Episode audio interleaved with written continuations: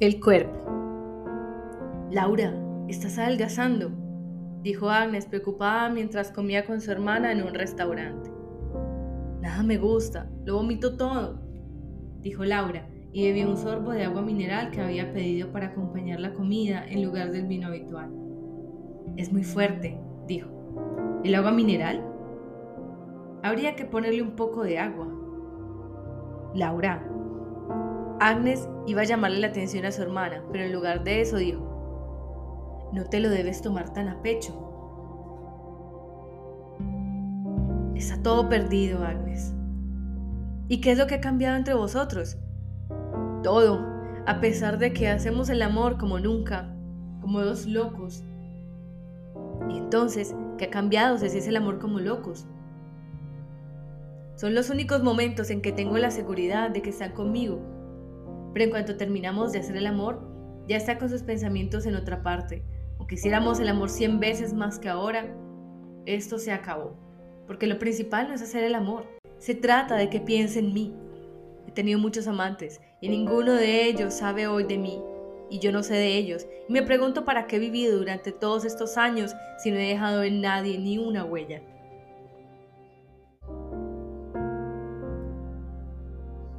¿Qué ha quedado de mi vida? Nada, Agnes, nada. Pero todos estos dos últimos años fui feliz, de verdad, porque sabía que Bernard pensaba en mí, que ocupaba su cabeza, que vivía en él, porque esta es la única vida real para mí, vivir en el pensamiento de otro. Si no, estoy muerta en vida. Y cuando estás sola en casa y escuchas tus discos, tu Mahler, eso no te basta para tener al menos una pequeña felicidad básica por la que valga la pena vivir. Agnes, tú sabes que es una tontería lo que dices. Mahler no significa nada para mí, absolutamente nada. Estoy sola. Mahler me satisface solo si estoy con Bernard o si sé que piensa en mí. Si estoy sin él, no tengo fuerzas ni para hacer la cama, no tengo ganas ni de levantarme, ni de cambiarme de ropa. Laura, Bernard no es el único hombre sobre la tierra. Sí que lo es, dijo Laura. ¿Por qué quieres que me engañe a mí misma? Bernard es mi última oportunidad. No tengo 20 años ni 30. Más allá de Bernard solo está el desierto. Bebí un sorbo de agua mineral y volvió a decir, está muy fuerte. Después llamó al camarero para que le llevase agua del grifo. Dentro de un mes se va a pasar dos meses a la Martinica, prosiguió. Ya estuve ahí dos veces con él. Esta vez me anticipó que irá sin mí. Cuando me lo dijo, estuve dos días sin poder comer, pero ya sé lo que voy a hacer. El camarero llevó una garrafa de la cual Laura, ante su mirada atónita, añadió agua al vaso de agua mineral y después repitió, sí, ya sé lo que voy a hacer. Se calló, como si con ese silencio invitase a su hermana a hacerle una pregunta. Agnes lo comprendió e intencionalmente no le preguntó nada. Pero como el silencio era demasiado prolongado, se rindió. ¿Qué quieres hacer? Laura respondió que en las últimas semanas había estado en la consulta de cinco médicos, que se había quejado de que no podía dormir y que todos ellos le habían recetado barbitúricos. Desde que Laura había empezado a añadir a las quejas habituales referencias de suicidio, Agnes estaba agobiada y cansada ya había tratado muchas veces de rebatirle a su hermana con argumentos lógicos y sentimentales sus intenciones. Le había hablado del amor que sentía por ella. No puedes hacerme algo así a mí. Pero aquello no tenía efecto alguno. Laura volvía a hablar de suicidio como si no oyese las palabras de Agnes. Me iría a la Martinica una semana antes que él, continuaba. Tengo la llave, la casa está vacía. Lo haré de modo que me encuentre allí y que nunca más puedo olvidarme. Agnes sabía que Laura era capaz de hacer insensateces y la frase lo haré de modo que me encuentre allí le daba miedo. Se imaginaba el cuerpo inmóvil de Laura en medio del salón de la residencia tropical y se asustaba al comprobar que aquella imagen era bastante verosímil, pensable, que combinaba con la manera de ser de Laura. Amar a alguien significaba para Laura hacerle ofrenda de su cuerpo, regalárselo como habría regalado a su hermana el piano blanco, colocando el sol en medio de su casa. Aquí estoy, Aquí están mis 57 kilos, mi carne, mis huesos, son para ti, y los dejo en tu casa. Semejante regalo era para ella un gesto erótico, porque el cuerpo no era para ella sexual solo en los momentos excepcionales de excitación, sino, como ya dije, a priori, ininterrumpiblemente y por todas partes, con su superficie y su interior, en el sueño y en la vigilia y hasta en la muerte. Para Agnes lo erótico se limitaba al instante de excitación durante el cual el cuerpo se volvía deseable y hermoso. Solo aquel instante justificaba y redimía el cuerpo. Cuando aquella iluminación artificial se acababa, el cuerpo volvía a convertirse en un mero mecanismo sucio al que estaba obligada a mantener. Por eso, Agnes nunca hubiera podido decir, lo haré de modo que me encuentre allí. Le haría horror que aquel a quien amara la viera como un simple cuerpo desprovisto de sexo, sin encanto, con una mueca agarrotada en el rostro y en una postura que ya no podía controlar. Sentiría pudor. El pudor le impediría convertirse voluntariamente en cadáver. Pero Agnes sabía que Laura era distinta. Dejar ya ser su cuerpo muerto en el salón de la casa del amante era algo que se desprendía de su relación con el cuerpo, de su manera de amar. Por eso le dio miedo se inclinó hacia la mesa y cogió a su hermana de la mano. Tú me entiendes, decía ahora Laura en voz baja. Tú tienes a Paul, el mejor hombre que puedas desear. Yo tengo a Bernard. Si Bernard me abandona, ya no tengo a nadie y ya no voy a tener a nadie. Y tú sabes que yo no me conformo con poco. Yo no me voy a quedar mirando la miseria de mi propia vida. Yo tengo una idea demasiado elevada de la vida. Yo lo quiero todo en la vida.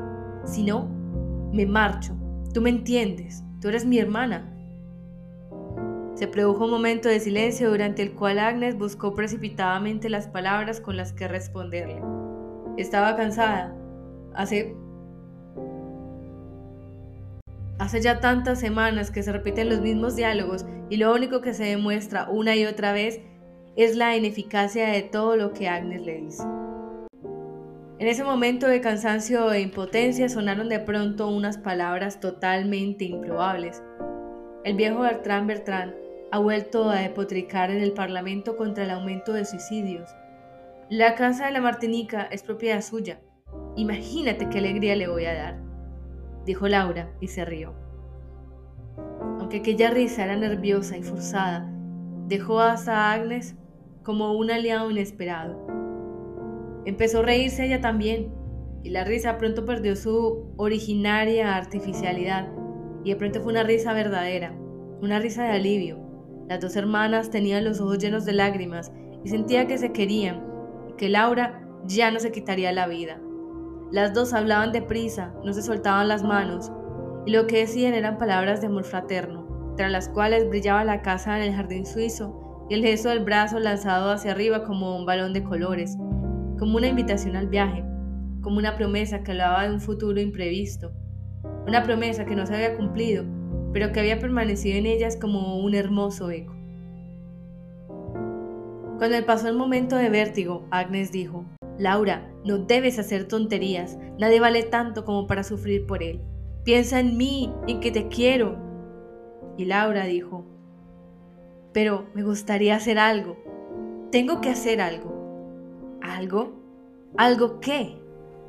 Laura miró a su hermana profundamente, a los ojos, y se encogió de hombros como si reconociera que el claro significado de la palabra algo se le escapaba por el momento. Y después inclinó levemente la cabeza, ocultó el rostro en una sonrisa vaga, un poco melancólica, apoyó la punta de los dedos en el hueco de su pecho y al decir de nuevo la palabra algo, lanzó los brazos hacia adelante. Agnes se había tranquilizado. No podía imaginar nada concreto que responderle a aquel algo, pero el gesto de Laura no dejaba lugar a dudas. Aquel algo apuntaba hacia hermosas alturas y nada tenía que ver con el cuerpo muerto yaciente, allá abajo en la tierra, en el suelo, en un salón tropical. Unos días más tarde, Laura visitó la Sociedad Francia-África, de la cual el padre de Bernard era presidente y se presentó voluntaria para recolectar por la calle dinero para los leprosos. Un gesto de ansia de inmortalidad.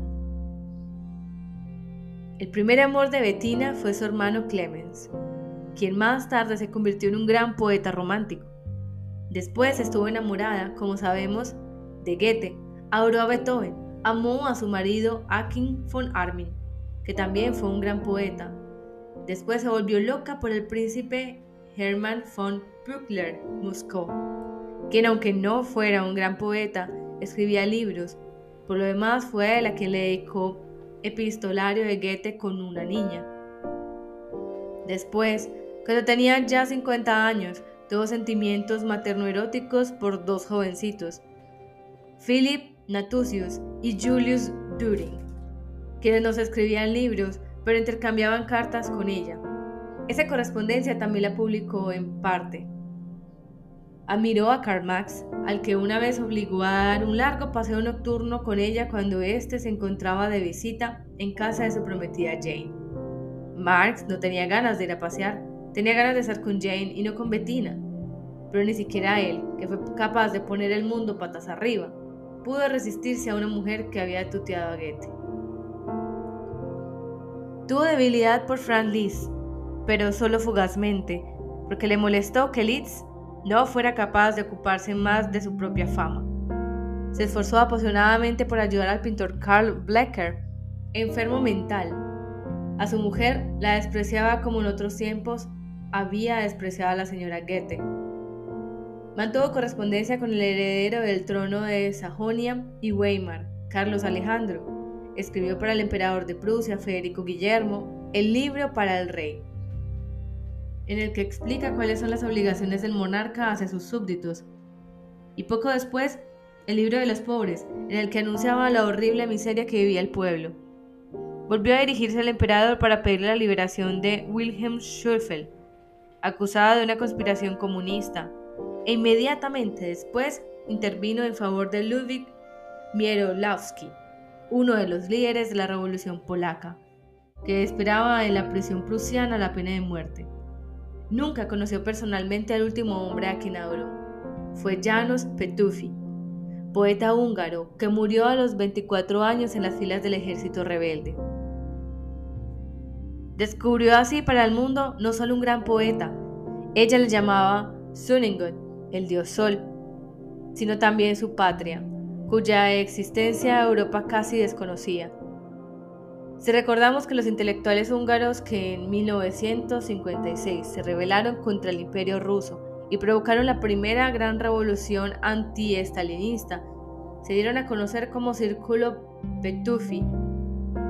Comprobamos que con sus amores Bettina está presente en toda una larga etapa de la historia europea, que va desde el siglo XVII hasta la mitad de nuestro siglo. Valerosa, terca Bettina, helada de la historia, la sacerdotisa de la historia. Y digo con propiedad sacerdotisa porque para Bettina la historia era, todos sus amigos empleaban la misma metáfora, la encarnación de Dios. A veces algunos de sus amigos le echaron en cara que no pensaba suficientemente en su familia, en su situación financiera, que se sacrificaba demasiado por los demás y no sabía hacer cuentas. Lo que me decís no me interesa. No soy un contable. Mira lo que soy yo y en ese momento apoyaba los dedos de ambas manos sobre el pecho, de tal modo que los dos dedos del corazón tocaban un punto preciso situado entre los pechos.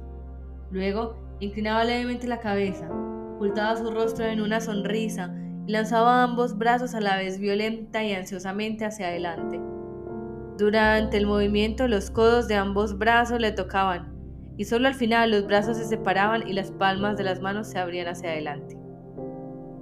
No, no se equivocan. Es el mismo movimiento que hizo Laura en el capítulo anterior cuando afirmó que quería hacer algo. Volvamos a aquella situación. Cuando Agnes le dijo a Laura, no debes hacer tonterías, nadie vale tanto como para sufrir por él, piensa en mí y en que te quiero. Laura había respondido, pero quiero hacer algo, tengo que hacer algo. Al decir aquellas palabras, tenía la vaga idea de acostarse con otro hombre, ya había pensado otras veces en ello, y no había contradicción alguna entre aquello y su deseo de quitarse la vida. Eran dos reacciones extremas, totalmente legítimas en una mujer humillada. Sus indefinidos sueños sobre la infidelidad fueron brutalmente interrumpidos por el infausto empeño de Agnes por tener las cosas claras. ¿Algo? ¿Algo qué? Laura se dio cuenta de que hubiera sido ridículo admitir sus deseos de infidelidad inmediatamente después de haber hablado de suicidio. Por eso no supo qué decir y solo volvió a repetir la palabra algo. Y como la mirada de Agnes exigía una respuesta más concreta, intentó darle sentido a aquella palabra indefinida, al menos con un gesto. Se llevó las manos al pecho y las lanzó hacia adelante. ¿Cómo se le ocurrió hacer aquel gesto? Es difícil decirlo, nunca lo había hecho antes. Algún desconocido se le habrá apuntado, como un actor que ha olvidado su papel, aunque aquel gesto no expresaba nada concreto. Sin embargo, apuntaba a que hacer algo significaba sacrificarse, darse al mundo, enviar un alma en dirección a los azules horizontes como una paloma blanca. La idea de ir a colocarse en el pasillo del metro con una hucha le habría parecido poco, antes completamente ajena a ella y seguramente nunca se le habría ocurrido si no hubiera colocado los dedos en el pecho y no hubiera lanzado los brazos hacia adelante. Era como si que el gesto tuviera voluntad propia. Él la llevaba y ella ya solo le seguía. Los gestos de Laura y de Bettina son idénticos y hay cierta relación entre el deseo de Laura de ayudar a los lejanos negros y el esfuerzo de Bettina por salvar a un polaco condenado a muerte. Sin embargo, la comparación parece fuera de lugar. No soy capaz de imaginar a Bettina von Armin en el pasillo del metro mendigando con una hucha. A Bettina no le interesaban los actos caritativos. Bettina no era de esas mujeres ricas que por falta de algo mejor que hacer organizan colectas para los pobres. Era mala con los criados hasta el punto de que su marido Arnim tuvo que llamarle la atención. Un criado también tiene alma, le advierte con una carta. Lo que la impulsaba a ayudar a los demás no era la pasión de la beneficencia, sino el ansia de entrar en contacto directo, personal con Dios, a quien creía encarnado en la historia. Todos sus amores por hombres famosos, otros no le interesaban. No eran más que un trampolín sobre el que caía con todo su cuerpo para verse lanzada hacia un muy alto. Hasta ahí, donde se reside ese Dios encarnado en la historia. Sí, todo eso es cierto, pero cuidado, tampoco Laura era una de las damas sensibleras que presiden sociedades beneficencia. No tenía costumbre de dar dinero a los mendigos. Cuando pasaba junto a ellos, aunque estuvieran apenas a dos o tres metros, no los veía. Padecía de presbicia espiritual. Por eso le era más próximo los negros a los que les caía el cuerpo a trozos, porque estaban a cuatro mil kilómetros de distancia se hallaban precisamente en aquel punto del horizonte hacia el cual había enviado con un armonioso movimiento sobre sus brazos su alma dolorida. Pero entre un polaco condenado a muerte y unos negros enfermos hay pese a todo una diferencia. Lo que en el caso de Bettina era intervenir en la historia se convirtió para Laura en un mero acto de caridad. Pero eso no es culpa de Laura. La historia mundial, con sus revoluciones, utopías, esperanzas y desesperaciones, Abandonó Europa y solo quedó tras ella la nostalgia. Precisamente por eso los franceses internacionalizaron los actos de caridad. No estaban guiados, como por ejemplo los norteamericanos, por el amor cristiano al prójimo, sino por la nostalgia de la historia perdida, por el deseo de recuperarla y de estar presente en ella, aunque solo fuera bajo la forma de una hucha roja con monedas para los negros leprosos. Llamemos al gesto de Betina y Laura gesto de ansia de inmortalidad. Betina, que aspira a una gran inmortalidad, quiere decir, me niego a morir con el presente y sus preocupaciones. Quiero trascenderme a mí misma, ser parte de la historia, porque la historia es la memoria eterna. Laura, aunque aspira solo a la pequeña inmortalidad, quiere lo mismo, trascenderse a sí misma y el momento desgraciado en que vive, hacer algo para que la recuerden todos los que la han conocido. La ambigüedad. A Brigitte le había gustado desde su infancia sentarse en el regazo de su papá, pero creo que cuando tenía 18 años le gustaba aún más. A Agnes aquello no le llamaba la atención. Brigitte con frecuencia se metía en la cama de sus padres, por ejemplo por la noche cuando miraban la televisión. y entre los tres había una intimidad física mayor que la que en otros tiempos hubo entre Agnes y sus padres. Sin embargo, no se le escapaba la ambigüedad de aquella escena. Una chica mayor, con los pechos y un trasero grandes, se sienta en el regazo de un hombre guapo aún lleno de fuerzas. Toca con esos pechos agresivos sus hombros y su cara y le dice papá. Una vez se reunió en su casa un alegre grupo de gente y Agnes invitó también a su hermana. Cuando todos estaban de muy buen humor, Brigitte se sentó en el regazo de su padre y Laura dijo, Yo también quiero. Brigitte le dejó una rodilla libre y las dos se sentaron así en las rodillas de Paul. Esta situación nos recuerda una vez más a Bettina, porque fue ella y nadie más que ella quien elevó lo de sentarse en el regazo a clásico modelo de ambigüedad erótica. He dicho que atravesó todo el campo de batalla erótico de su vida protegida por el escudo de la infancia, Llevó ese escudo ante sí hasta los 50 años para cambiarlo luego por el escudo de madre y acoger ella misma a jóvenes en su regazo. Y volvía a ser una situación estupendamente ambigua. Está prohibido sospechar de las intenciones eróticas de una madre con respecto a su hijo, y precisamente por eso la posición de un joven sentado, aunque sea en sentido figurado, en el regazo de una mujer madura, está llena de significaciones eróticas que son tanto más sugestivas cuanto más nebulosas. Me permitiré afirmar que sin el arte de la ambigüedad no hay verdadero erotismo, y que cuanto más fuerte la ambigüedad, más poderosa es la excitación. ¿Quién no retiene en su infancia la memoria el espléndido recuerdo de haber jugado a médicos? La niña ya se acostaba en el suelo y el niño la desnuda con pretexto de que es médico. La niña obedece porque quien la examina no es un chiquillo curioso, sino un señor serio que está preocupado por su salud. El contenido erótico de esa situación es tan inmenso como misterioso, y a ambos se les hace un nudo en la garganta. Y se les hace un nudo aún mayor en la garganta, porque el niño no puede, ni por un momento, dejar de ser médico. Y cuando le quiten la niña las braguitas, tendrá que hablarle de usted. El recuerdo de ese bendito momento de la infancia me cae un recuerdo aún más hermoso de la ciudad checa de provincias a la que en 1969 regresó desde París una joven. Había ido a Francia a estudiar en 1967 y al cabo de dos años se encontró en un París ocupado por el ejército soviético y a la gente con miedo de todo y con ganas de ir menos en espíritu a cualquier otra parte algún sitio donde hubiera libertad, donde estuviera Europa.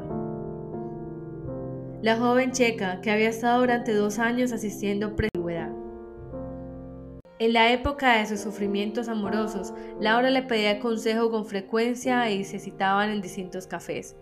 Señalamos que sobre el suicidio no se habló ni una palabra. Laura le había pedido a su hermana que no hablara nunca de los morbosos planes, y ella no los contó a Paul.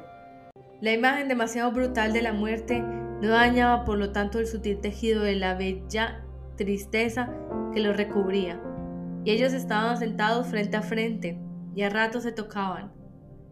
Paul le apretaba la mano o el hombro como alguien a quien se quiere dar confianza en sí mismo y fuerza, porque Laura amaba a Bernard y su persona enamorada merece ayuda.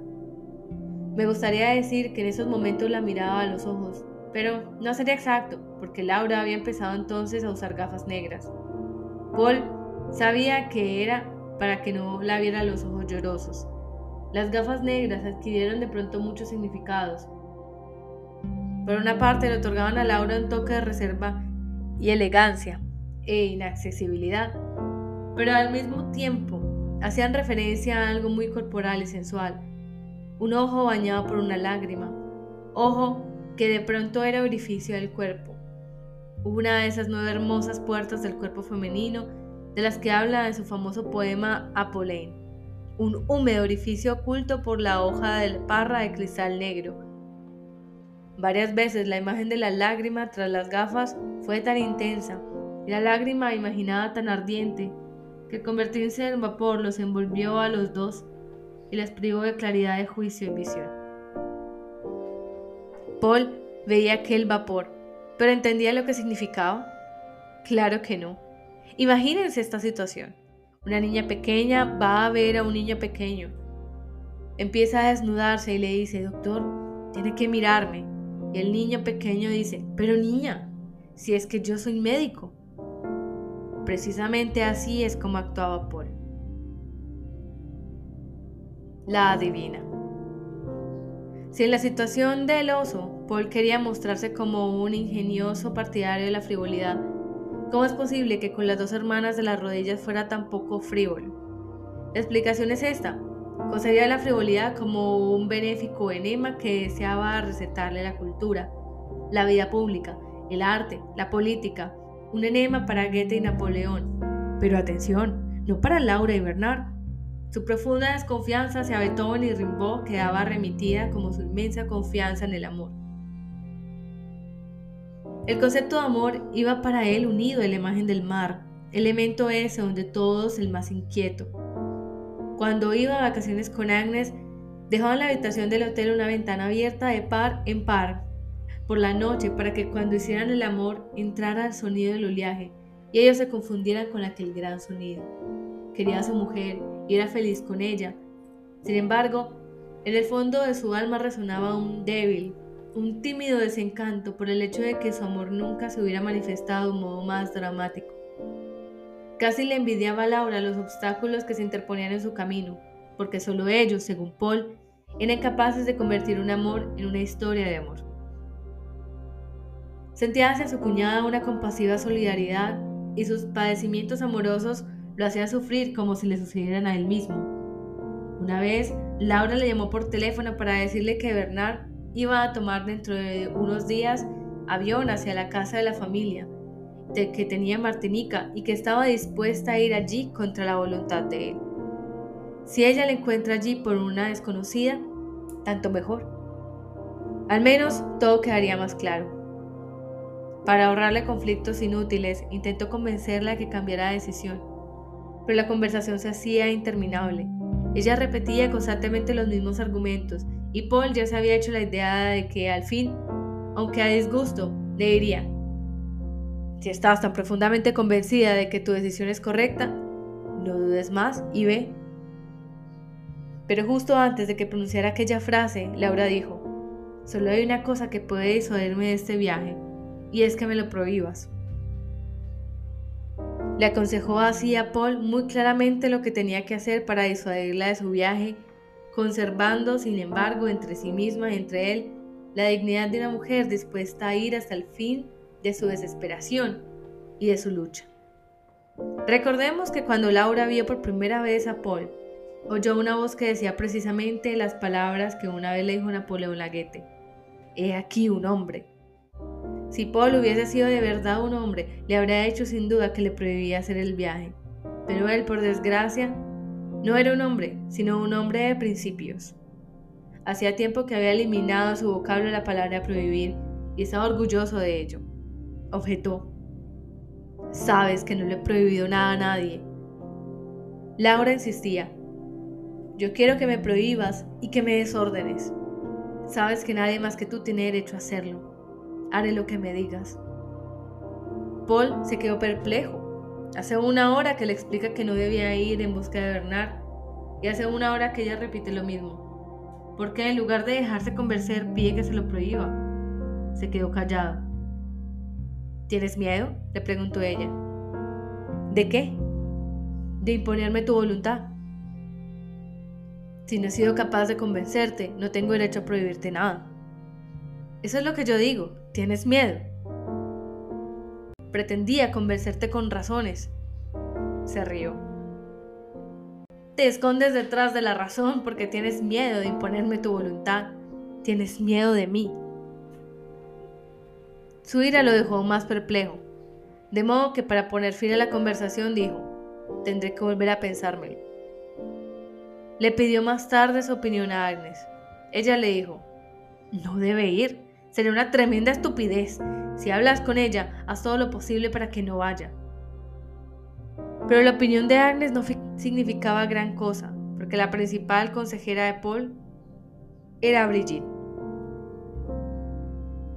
Cuando le explicó la situación en la que se encontraba su tía, reaccionó de inmediato. ¿Y por qué no iba a ir? Uno tiene que hacer lo que tiene ganas de hacer. Pero imagínate, objetó Paul, que se encuentra allí con un amante de Bernard. Montaría un escándalo espantoso. ¿Le dijo que él iba a estar con otra mujer? No. Entonces debería habérselo dicho. Si no se lo dijo, es un cobarde y no tiene sentido evitarle el mal trago. ¿Qué puede perder Laura? Nada. Podemos preguntarnos por qué le dio Brigitte a Paul una respuesta y no otra. ¿Por solidaridad con Laura? No. Laura se comportaba con frecuencia como si fuera la hija de Paul, y a Brigitte aquello le resultaba ridículo y antipático. No tenía la menor intención de solidarizarse con su tía. Solo se trataba de una cosa, de gustarle a su padre. Intuía que Paul se dirigía a ella como una divina y quería fortalecer su autoridad mágica. Suponía acertadamente que su madre estaba en contra del viaje de Laura y decidió adoptar precisamente la posición contraria. Dejar que hablara por su boca la voz de la juventud y cautivar a su padre con un gesto de valor irreflexivo. Sacudía la cabeza con breves movimientos horizontales y levantaba los hombros y las cejas. Y Paul volvía a experimentar aquella hermosa sensación de tener en su hija un acumulador del cual extraía energía. Es posible que hubiera sido más feliz si Agnes le hubiese perseguido tomando aviones para sorprenderle en las islas lejanas con sus amantes. Toda su vida había deseado que la mujer amada fuera capaz de golpearse la cabeza contra la pared por él, de gritar de desesperación o de dar saltos de alegría por la habitación. Pensó que Laura y Brigitte estaban en parte del valor y la locura, y que sin una pizca de locura la vida no valía la pena ser vivida. Que Laura se deje guiar por la voz de su corazón, porque hay que darle tantas vueltas a cada uno de nuestros actos en la sartén de la razón como si fuera una tortilla. Pero piensa, argumentó, que Laura es una mujer sensible. Un viaje así puede hacerla sufrir. Yo a ese lugar iría, y nadie podría detenerme.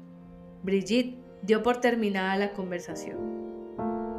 Laura volvió a llamarle por teléfono para evitar una prolongada discusión. Le dijo en cuanto oyó su voz, He vuelto a pensar en eso y quiere decirte que debes hacer exactamente lo que quieras hacer. Si no puedes resistirlo, ve. Yo ya había decidido no ir. Le ponías tantos reparos a que fuera. Pero si tú estás de acuerdo, mañana tomo el avión. A Paul fue como si le dieran una ducha fría. Comprendió que sin su autorización expresa, Laura no hubiera ido a Martinica, pero ya no era capaz de decir nada. La conversación había terminado. Al día siguiente, el avión la llevó a través del Atlántico y Paul sabía que era personalmente responsable de aquel viaje, a que en el fondo de su alma consideraba, igual que Agnes, una absoluta insensatez. El suicidio. Desde que tomó el avión habían pasado dos días. A las seis de la mañana sonó el teléfono. Era Laura. Les comunicaba a su hermana y a su cuñado que en la Martinica era precisamente medianoche. Su voz era artificialmente alegre, con lo cual Agnes dedujo inmediatamente que las cosas iban mal. No se equivocaba. Cuando Bernard vio a Laura en el camino bordeando las palmeras que conducía a la casa en la que vivía, se puso pálido de rabia y le dijo con severidad, Te pedí que no vinieses. Ella empezó a explicarle algo, pero él no dijo ni palabra. Metió en un maletín un par de cosas, subió al coche y se marchó. Se quedó sola. Se puso a dar vueltas por la casa y en un armario encontró su bañador rojo, que había dejado la última vez que había estado allí. Solo me esperaba eso, solo el bañador, dijo, y pasó de la risa al llanto y siguió llorando. Ha sido asqueroso, vomité y después decidí quedarme. Todo terminará en esta casa. Cuando Bernard vuelva me encontrará aquí con este bañador la voz de Laura resonaba en la habitación. La oían los dos, pero solo uno tenía el teléfono y se lo pasaban en mano en mano. Por favor, le decía Agnes, tranquilízate. Lo principal es que te tranquilices. Trata de calmarte, de ser sensata. Laura volvió a echarse a reír. Imagínate a que antes de salir de viaje conseguí 20 cajas de barbitúricos, pero me las dejé todas en París de lo nerviosa que estaba. Eso es bueno, eso es bueno, dijo Agnes y sintió efectivamente en ese momento una especie de alivio. Pero aquí encontré un revólver en un cajón, continuó Laura y volvió a reírse. Bernard debe tener miedo a morir. Tiene miedo de que lo ataquen los negros. Es una señal. ¿Qué señal? Que haya dejado un revólver para mí. ¿Estás loca? No dejó nada para ti. No tenía la menor idea de que ibas a ir. Por supuesto que no lo dejó a propósito, pero compró un revólver que no usará nadie más que yo, así que lo dejó para mí. Una sensación de desesperada impotencia volvió a apoderarse de Agnes. Dijo, haz el favor de dejar ese revólver donde estaba. Yo no sé manejarlo, pero Paul, Paul, ¿me oyes? Paul cogió el auricular. Sí. Paul, qué contenta estoy de oír tu voz. Yo también, Laura, pero haz el favor. Ya sé, Paul, pero es que no puedo más. Y empezó a gemir. Hubo un momento de silencio. Después habló Laura. Tengo aquí adelante ese revólver. No le puedo quitar los ojos de encima. Entonces vuelve a ponerlo donde estaba, dijo Paul. Paul, tú estuviste en servicio militar. Sí. Tú eres oficial. Alférez. Eso quiere decir que sabes disparar un revólver. Paul dudaba, pero tuvo que decir que sí. ¿Cómo se sabe si un revólver está cargado? Si dispara, es que está cargado. Si aprieto el gatillo, ¿dispara? Puede disparar. ¿Cómo que puede? Si está quitado el seguro, dispara. ¿Y cómo se sabe si está quitado el seguro? No te vas a poner a explicarle cómo se tiene que hacer para pegarse un tiro, gritó Agnes y le quitó el teléfono de la mano a Paul. Laura continuó. Yo solo quiero saber cómo se maneja. Debería saber cómo se maneja un revólver. ¿Qué quiere decir que esté quitando el seguro? ¿Cómo se quita el seguro? Ya está bien, dijo Agnes. Ni una palabra más sobre el revólver. Lo vuelves a poner donde estaba. Ya está bien de bromas. De pronto, Laura puso una voz totalmente diferente, seria. Agnes, no estoy bromeando. Y empezó a llorar otra vez. La conversación fue interminable. Agnes y Paul volvieron a repetir las mismas frases, le aseguraron a Laura que la querían, le pidieron que se quedase con ellos, que no los abandonase, hasta que por fin les prometió que volvería a poner el revólver en el cajón y se iría a dormir. Cuando colgaron el teléfono estaban tan agotados que pasaron mucho tiempo incapaces de pronunciar una sola palabra. Después Agnes dijo, ¿por qué lo hace? ¿Por qué lo hace? Y Paul dijo, es culpa mía. Yo le dije que fuera. Hubiera ido de todos modos. Paul negaba con la cabeza. No hubiera ido. Ya se había hecho la idea de quedarse. De hecho, he hecho la mayor estupidez en mi vida. Agnes no quería que Paul se sintiera culpable. No era por compasión, sino más bien por celos. No quería que se sintiese tan responsable de lo que ella hacía, que sus pensamientos estuviesen tan ligados a ella. Por eso dijo, ¿y cómo puedes estar tan seguro de que ha encontrado un revólver? Al principio, Paul no entendió. ¿Qué quieres decir con eso? Que a lo mejor no hay ningún revólver. Agnes, no está haciendo comedia. Eso se nota. Agnes trató de formular sus sospechas con mayor cautela. Es posible que haya un revólver, pero también es posible que haya llevado los barbitúricos y que hable del revólver para confundirnos. Y tampoco se puede excluir que no tenga ni barbitúricos ni el revólver y que nos quiera hacer sufrir. Agnes, dijo Paul, eres mala con ella. El reproche de Paul volvió a ponerla en estado de alerta.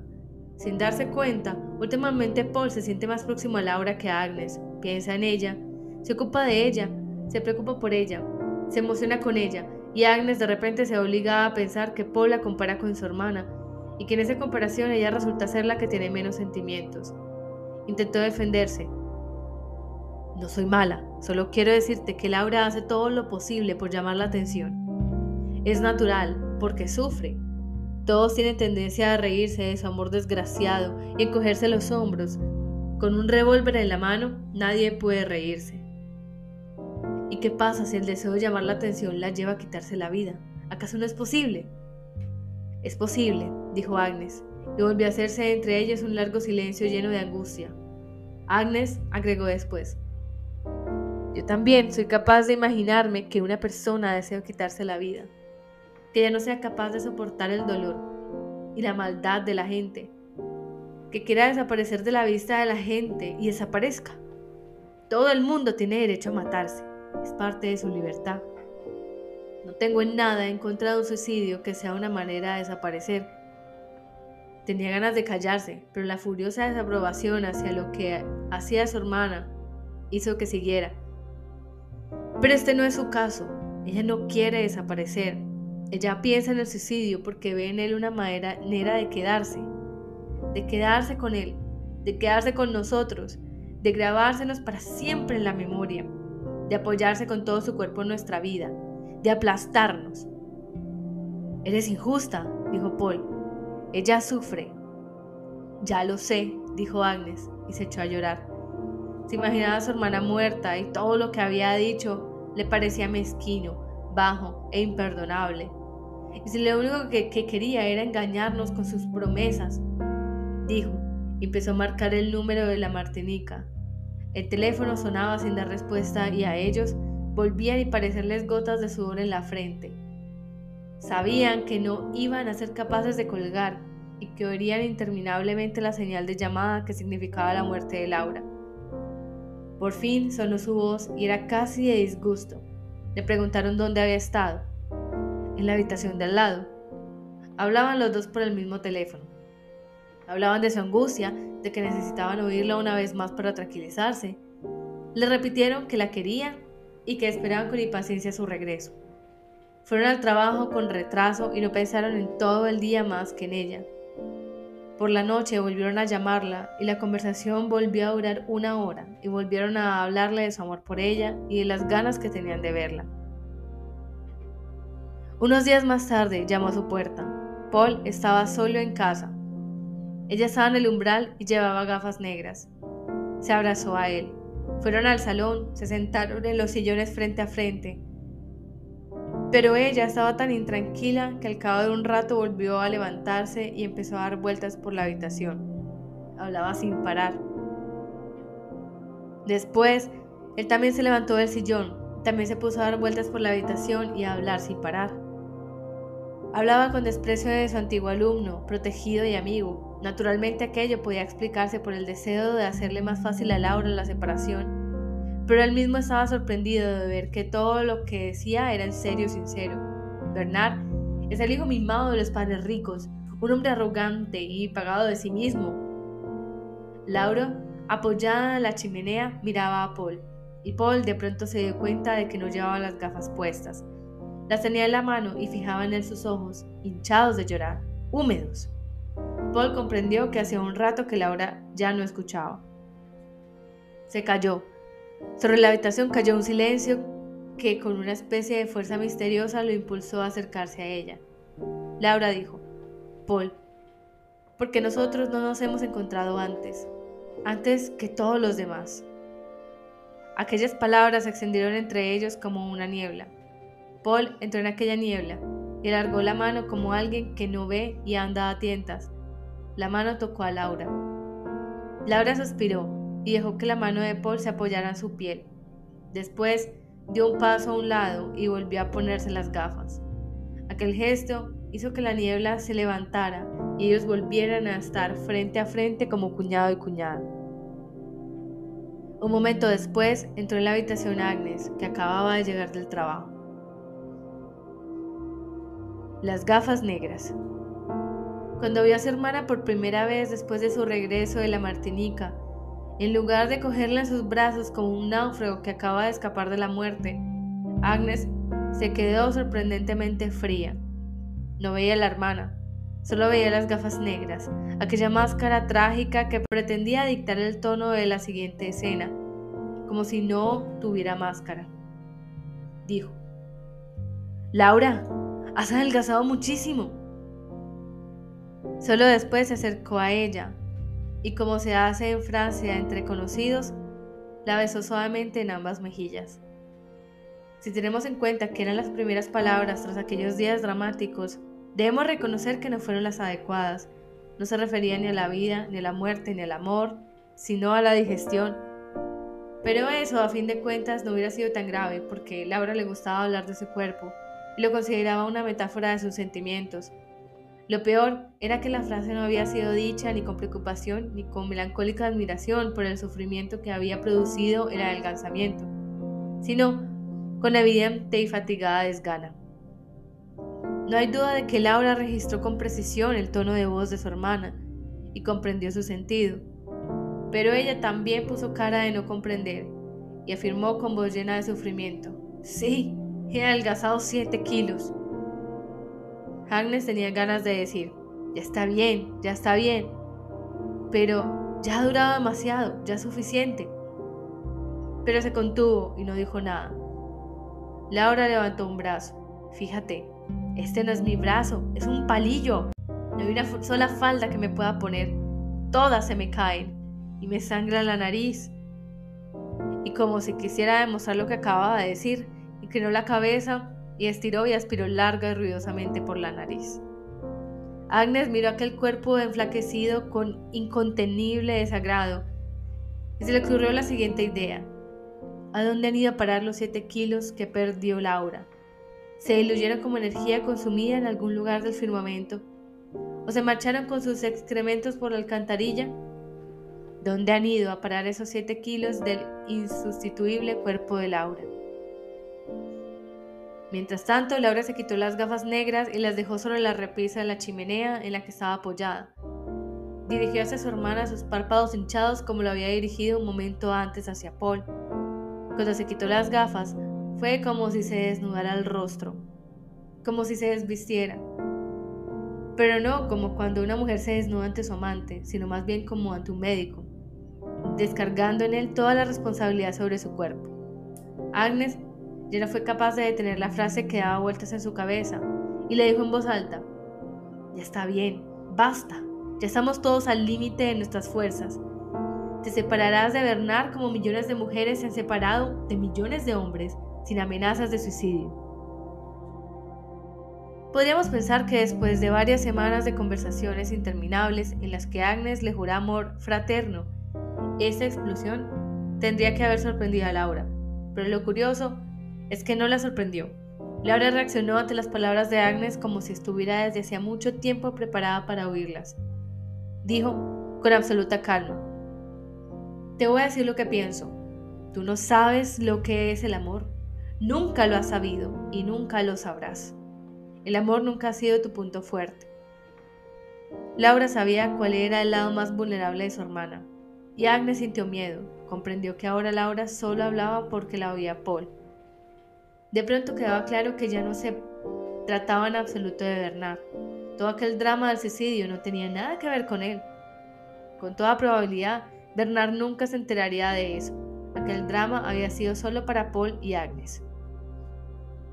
Y pensó también que cuando alguien empieza a luchar, pone en movimiento una fuerza que no se detiene en su primer objetivo, que tras el primer objetivo, que para Laura era Bernard, había otros. Ya no era posible evitar la lucha. Agnes dijo, si has perdido por él 7 kilos, es una prueba material de amor que no puede negarse. Pero hay algo que sigo sin entender. Cuando amo a alguien, solo quiero el bien para él. Cuando odio a alguien, le deseo el mal. Y tú, en los últimos meses, has estado torturando a Bernard y nos has estado torturando también a nosotros. ¿Qué tiene eso que ver con el amor? Nada. Imaginemos ahora el salón como el escenario de un teatro. En el extremo derecho está la chimenea, en el lado opuesto la biblioteca cierra la escena. En medio, al fondo, hay un sofá, una mesa baja y dos sillones. Paul está de pie en medio de la habitación. Laura está junto a la chimenea y mira fijamente a Agnes, que se halla a dos pasos de distancia de ella. Los ojos hinchados de Laura acusan a su hermana de crueldad, incomprensión y frialdad. Mientras Agnes habla, Laura retrocede ante ella de espaldas hacia el centro de la habitación, donde está Paul, como si con ese movimiento de retroceso pusiera de manifiesto su sorprendido temor ante el injusto ataque del hermano. Cuando estaba apenas dos pasos de Paul, se detuvo y dijo, Tú no tienes idea de lo que es el amor. Agnes avanzó y ocupó el lugar de su hermana junto a la chimenea. Dijo, Yo entiendo lo que es el amor. En el amor lo más importante es el otro, aquel a quien amamos. De él se trata y de nada más. Y yo me pregunto qué significa el amor para alguien que solo es capaz de verse a sí mismo. En otras palabras, ¿qué puede entender por amor una mujer egocéntrica? Preguntarse lo que es el amor no tiene sentido, querida hermana, dijo Laura. El amor lo has vivido o no lo has vivido. El amor es lo que es y no hay más que decir sobre él. Son las alas que me laten en el pecho y que me llevan a hacer cosas que a ti te parecen insensatas. Y eso es precisamente lo que nunca te ha pasado. Dijiste que yo no sé más que verme a mí misma, pero a ti te veo y te veo hasta el fondo del alma. Cuando me jurabas en estos días pasados tu amor, sabía perfectamente que en esa palabra tu boca no tiene significado. No era más que una estratagema, una argumentación para calmarme, para impedir que perturbase tu tranquilidad. Yo te conozco, hermana. Vives toda la vida del lado opuesto del amor, completamente del lado opuesto, más allá de la frontera del amor. Las dos mujeres hablaban de amor, se mordían de odio, y el hombre que estaba con ellas estaba desesperado. Tuvo ganas de decir algo que disminuyese aquella tensión insoportable. Los tres estamos cansados, excitados. Tendríamos que irnos los tres a algún sitio y olvidarnos de Bernard, dijo. Pero Bernard hacía tiempo que había sido olvidado y la intención de Paul solo sirvió para que el enfrentamiento oral de las hermanas fuera reemplazado por un silencio en el que no había ni un gramo de compasión, ni un recuerdo reconciliador, ni la más débil conciencia de lazos de sangre o de solidaridad familiar. No perdamos de vista el conjunto de la cena. A la derecha, apoyada en la chimenea, estaba Agnes. En medio de la habitación, de cara a su hermana, estaba Laura y dos pasos a la izquierda de esta, Paul. Y Paul hizo entonces con la mano un gesto de desesperación al ver que era incapaz de impedir el odio que tan absurdamente había estallado entre las mujeres a las que quería. Como si quisiera alejarse lo más posible de ellas, en señal de protesta, dio media vuelta y se dirigió hacia la biblioteca. Apoyó en ella la espalda, volvió su cabeza hacia la ventana y se esforzó por no verlas. Agnes Vio las gafas negras apoyadas en la repisa de la chimenea y las cogió sin pensar. Las miró con odio, como si tuviera en la mano dos negras lágrimas de su hermana. Sentía rechazo hacia todo lo que provenía del cuerpo de la hermana, y aquellas grandes lágrimas negras le parecían una de sus exudaciones. Laura miró a Agnes y vio sus gafas en la mano de ella. De pronto, le hacían falta aquellas gafas. Necesitaba un escudo un velo con el que cubrirse la cara ante el odio de su hermana.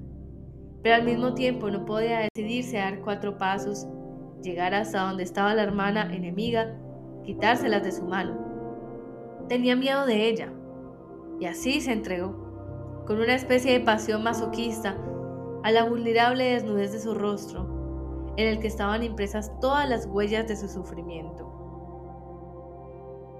Sabía perfectamente que Agnes no soportaba su cuerpo, sus frases sobre el cuerpo, sobre los siete kilos que había perdido. Lo sabía por intuición y por sensibilidad. Y quizá precisamente por eso, por terquedad, quería en aquel momento ser lo más posible cuerpo, cuerpo abandonado, dejado a un lado. Quería colocar aquel cuerpo en medio del salón y dejarlo allí, dejarlo ya ser inmóvil y pesado, y si no lo aceptaban, obligarlos a que uno por las piernas, el otro por las manos, cogieran aquel cuerpo, su cuerpo, y lo sacaran de la casa como se sacan a la calle en secreto por la noche los viejos colchones inservibles. Agnes estaba junto a la chimenea y tenía en la mano las gafas negras. Laura estaba en medio de la habitación y se alejaba cada vez más de su hermana, dando pequeños pasos hacia atrás. Luego dio un último paso hacia atrás y su cuerpo se apoyó por la espalda en el de Paul. Quedó junto, muy junto de él, porque más allá de Paul ya solo estaba la biblioteca y él no tenía dónde retroceder. Laura llevó los brazos hacia atrás y apretó firmemente con las manos los muslos de Paul. Llevó también la cabeza hacia atrás, de modo que su nuca tocó el pecho de Paul. Agnes está a un lado de la habitación, con las gafas en la mano, y al otro lado, frente a ella y lejos de ella, como una escultura inmóvil, está Laura pegada al cuerpo de Paul. Están los dos inmóviles, como de piedra. Nadie dice nada. Solo al cabo de un rato, Agnes separa el índice del pulgar. Las gafas negras, aquel símbolo de la tristeza de la hermana, aquella lágrima metamorfoseada, caen al suelo de piedra que rodea la chimenea y se rompen.